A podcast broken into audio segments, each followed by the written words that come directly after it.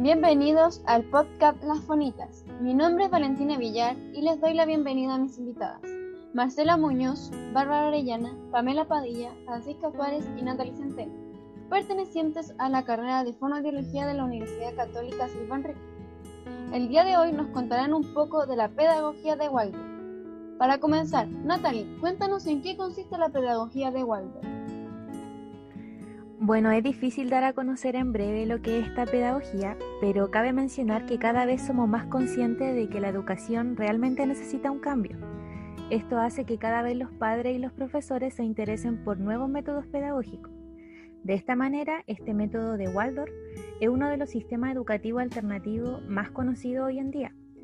La pedagogía Waldorf fue iniciada por el filósofo alemán Rudolf Steiner, que en verdad busca el desarrollo de cada niño en un ambiente libre y cooperativo, es decir, sin exámenes ni pruebas, y esto hace que tengan un fuerte apoyo en las artes y los trabajos manuales. Ya es por eso que cada niño debe tener la capacidad de desarrollar su propia individualidad con ayuda de un talento propio y desarrollo de este. Además cuentan con la ayuda tanto de sus padres como también de los profesores en las dificultades que presentan. ¿Y qué es lo que caracteriza a esta pedagogía?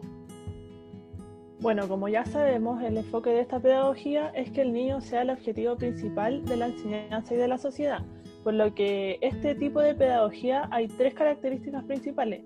La primera es que no se realizan exámenes, debido a que estos crean una sensación de tensión e inseguridad, ya que genera una pérdida de interés en el alumno al estudiar. En segundo lugar, no se usan las nuevas tecnologías a edades tempranas, sino que se ofrece una enseñanza más viva por medio del arte, Debido a esto, los niños no aprenden a leer ni escribir hasta los 6 o 7 años.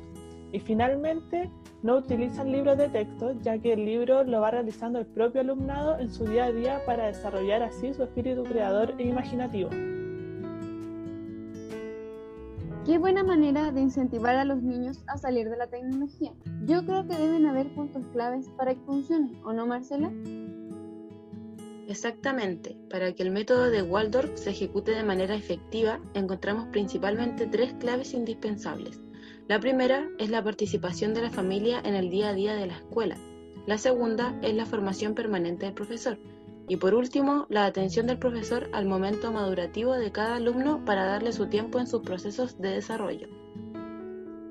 Es una pedagogía que se realiza en conjunto, como un todo. Pero ¿cómo se podría implementar en un colegio? Mira, la principal diferencia de una escuela tradicional y la escuela Waldorf es la organización en la parte pedagógica, la cual no, no presenta la estructura jerárquica tradicional. Por ejemplo, no existe el rol del director. Las decisiones se toman en consenso por todo el equipo formado por una facultad y la organización de padres y comunidad. De esta manera se refleja una estructura escolar llena de compromiso, cooperación y consenso, así también como el respeto y la honestidad. Además, integran de manera muy equilibrada un contenido artístico, práctico e intelectual, y que pone énfasis en las aptitudes sociales y valores espirituales.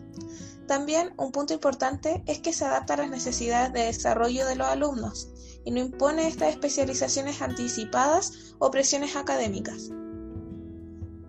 Me parece que es una buena manera para que los niños dejen de ser un almacén de información y la pongan en práctica. Para finalizar esta temática, Pamela nos va a ayudar. Para finalizar todo lo dicho por mis compañeras sobre esta pedagogía, si bien todo parece muy sencillo, los colegios de este tipo pueden ser tan estrictos e incluso más demandantes para las familias con colegio tradicional. Son sus métodos distintos. Son colegios sin uniforme y sin notas de por medio. Los niños tienen que trabajar disciplinadamente en huertos, manualidades, aprender a tocar instrumentos desde pequeños y comer saludablemente. En general son colegios muy costosos y solo dos de estos están reconocidos por el Mineduc, el Giordano Bruno y el Colegio Waldorf de Santiago. Esta educación requiere un compromiso de toda la familia. Hay un trabajo en conjunto que te exige estar al 100% involucrado como padres, lo que es súper difícil en el modelo de sociedad actual. Ha sido uno de los temas más interesantes que hemos visto hasta ahora. Espero que les haya gustado. Si tienen alguna duda o consulta, la dejan en la página de Fonito. Nos vemos para la próxima. Se despide Valentina Villar junto a sus invitados.